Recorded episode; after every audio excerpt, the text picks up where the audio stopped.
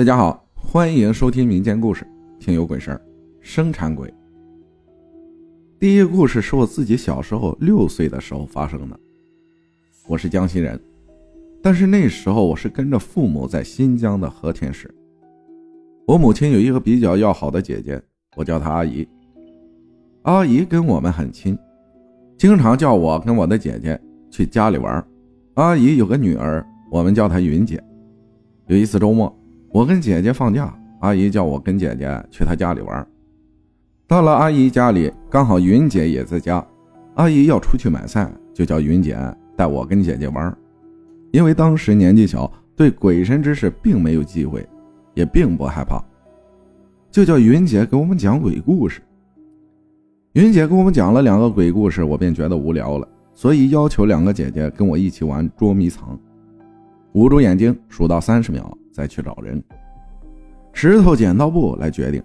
我输给了两个姐姐，于是我来找他们。阿姨家是在普通的居民楼一楼，所以我们就在楼道门口玩捉迷藏。底下有一个地下室，也是我们以前玩捉迷藏的时候藏身的地方。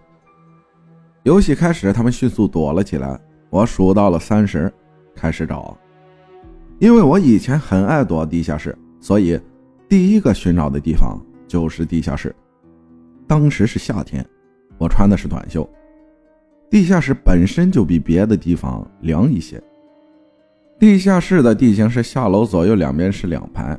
我一下到底下，叫了一声：“姐姐别躲了，我知道你们在这里。”然后我先看了楼梯底下那一块，两个姐姐并没有躲在那里。我跑出来，到了地下室过道的位置。突然，我看到了一个女生，看起来是二十岁左右的样子，但是挺个大肚子，是个孕妇。当时看她穿着白色的裙子，头发散着披到肩上。因为年纪小，并不会想那么多，我就说了一句：“你在这里干嘛呀？”那个人就紧紧地盯着前面，宛如一个雕像一般，并没有理会我。因为年纪小，也是比较皮，我就想碰他一下。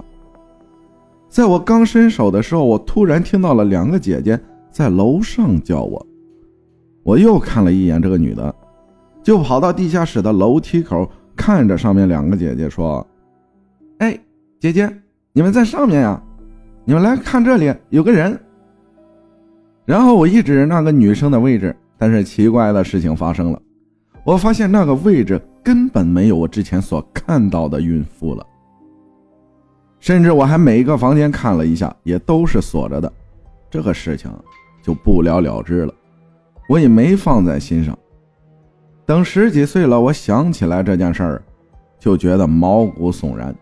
就向阿姨打听，阿姨告诉我，在很多年前，有一个患有抑郁症的女孩子，在怀孕的时候从五楼跳下来了，当场死亡。于是这个事情我就一直记在心里。后来我又问外婆，那种鬼在我们那边叫生产鬼，是会害人的，可能没害我，仅仅是因为那是在白天吧。还有一个故事是我外婆讲给我的，是我外婆的亲身经历。我是江西人，在我外婆年纪很小的时候，那时候外婆十二岁，那时候外婆跟我的太外婆，也就是外婆的母亲，在晒谷子，突然。天气没有预兆的就阴沉下来了，开始刮大风。太外婆看情况不对，就叫外婆赶紧躲到牛的肚子底下，抓住牛蹄，说龙来了。外婆照做了，天也下起了狂风暴雨。据外婆所说，当时边上的鹅棚直接被吹散架了，因为鹅棚是用钢架搭的，非常的结实。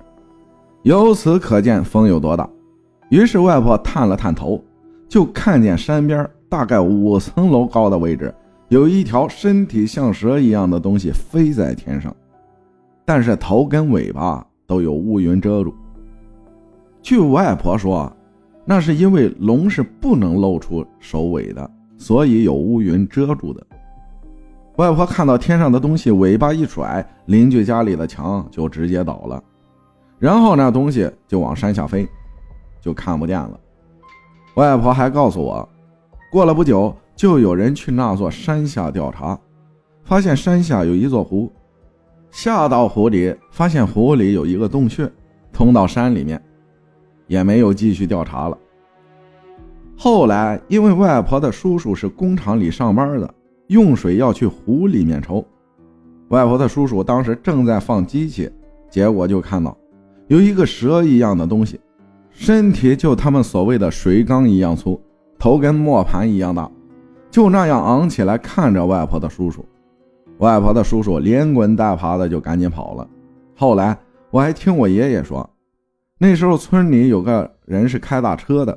经常半夜回来，有一次半夜回村里骑自行车，在路上看到一条三米宽的路，横着一条蛇身，身体像是那时候的凉席卷起来一样粗，不见头也不见尾。回到村里讲了那些以后，那个人没过几天就疯了。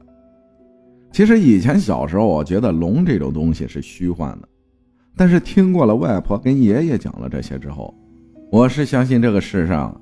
是真有龙存在的，只是他们都躲在山里修炼。老人家是不会说假话的。外婆所说，那条龙造孽了，需要修行才能补回道行，所以躲了起来。感谢龙分享的故事，就是分享故事的这个朋友啊，真叫龙，名字叫龙啊。谢谢大家的收听，我是阿浩，咱们下期再见。